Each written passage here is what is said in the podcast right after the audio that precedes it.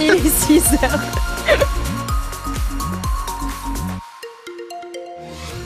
Bon, eh, on arrête de rire parce que bon, aujourd'hui c'est un temps encore bien grisou. Pluie et vent, no- du moins cet après-midi, c'est ce que nous dit Météo France. Toute la journée, le ciel est bien nuageux avec des petites pluies ou des averses dans l'après-midi. Un vent de secteur ouest modéré à fort dans l'après-midi aussi, 60 à 70 km heure. Un tout petit peu plus frais.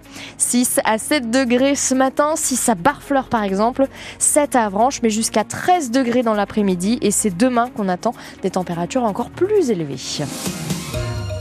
Les infos de 6h, Pierre Coquelin, on démarre cette matinale en vous envoyant donc de bonnes ondes. Bah oui, on en a bien besoin, Caroline. hein, car aujourd'hui, c'est la journée mondiale de la radio. Alors, à cette occasion, on replonge dans l'histoire avec l'ancêtre de France Bleu Cotentin, Radio Cherbourg. Première radio à émettre librement en français après le débarquement. Elle le fera euh, du 4 juillet au 4 septembre 1944, le temps d'un été, librement, mais sous contrôle américain quand même, avec à la baguette euh, quatre étudiants d'une vingtaine d'années, dont Fernand Lecornu, qui revenait sur cette expérience au micro de Martial Youst, c'était en 1999. Pour nous, on découvrait absolument tout. Alors la gravure euh, sur disque, évidemment, il n'y avait pas de magnétophone à l'époque. Euh, maintenant, ça paraît un outil tellement euh, usuel. Le premier magnétophone que j'ai vu, c'était à, la maison- à la maison de la radio à Paris en 1949, et c'était encore le magnétophone à fil, C'est un, un petit fil métallique enroulé sur des bobines. Mais nous, oui, nous, avions le sentiment quand même que l'éteignoir allemand de, de l'occupation des quatre années était terminé et qu'on pouvait dire enfin, dans l'enthousiasme, parce que nous étions tous les quatre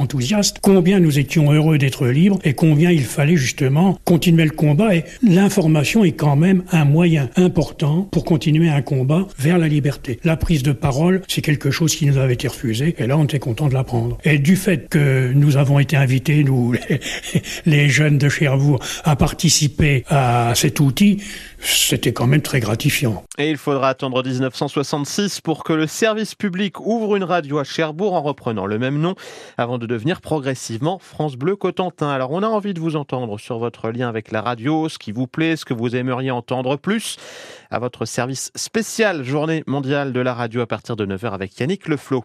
Le tribunal de Cherbourg a condamné hier un habitant d'Evreux à deux ans de prison ferme. L'homme de 21 ans a été reconnu coupable d'extorsion de fonds et de séquestration.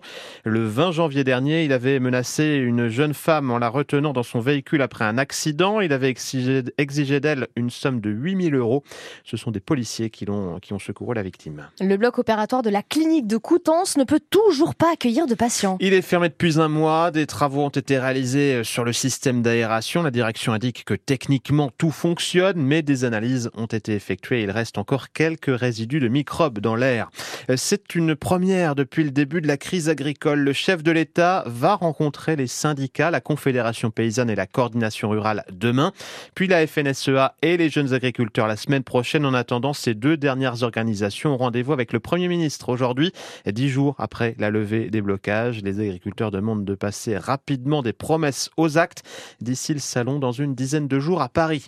À deux jours du Conseil départemental de l'éducation nationale, le CDEN, qui doit déterminer la carte scolaire pour la rentrée prochaine, des parents d'élèves continuent de se mobiliser.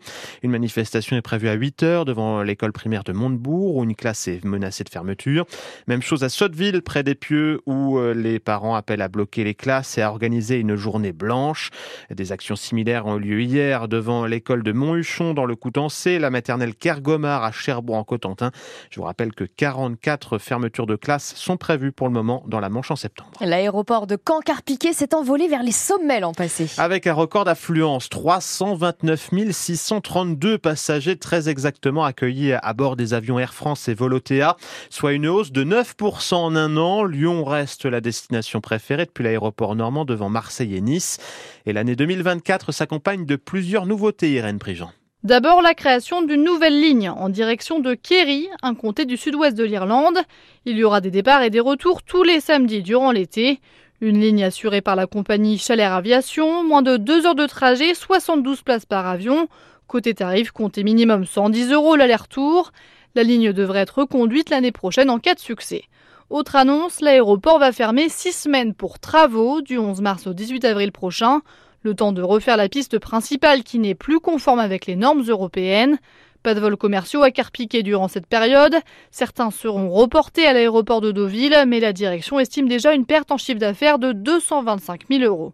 Enfin, elle a aussi fait le point sur cet été particulier avec le 80e anniversaire du débarquement. Le 6 juin, l'aéroport sera fermé. Il devrait recevoir plusieurs délégations étrangères. Allez, on revient sur l'asphalte avec le président du département de la Manche qui réaffirme sa position sur l'axe routier Grand-Ville-Avranches. La semaine dernière, une association de soutien au projet appelée le Conseil départemental à passer la seconde. Eh bien, dans une lettre ouverte, Jean Morin indique qu'il souhaite voir ce projet aboutir pour les usagers, les riverains et les entreprises du Grand-Villet. Mais ce projet doit être acceptable au regard des contraintes environnementales à respecter. La relève brille en Coupe du De tir.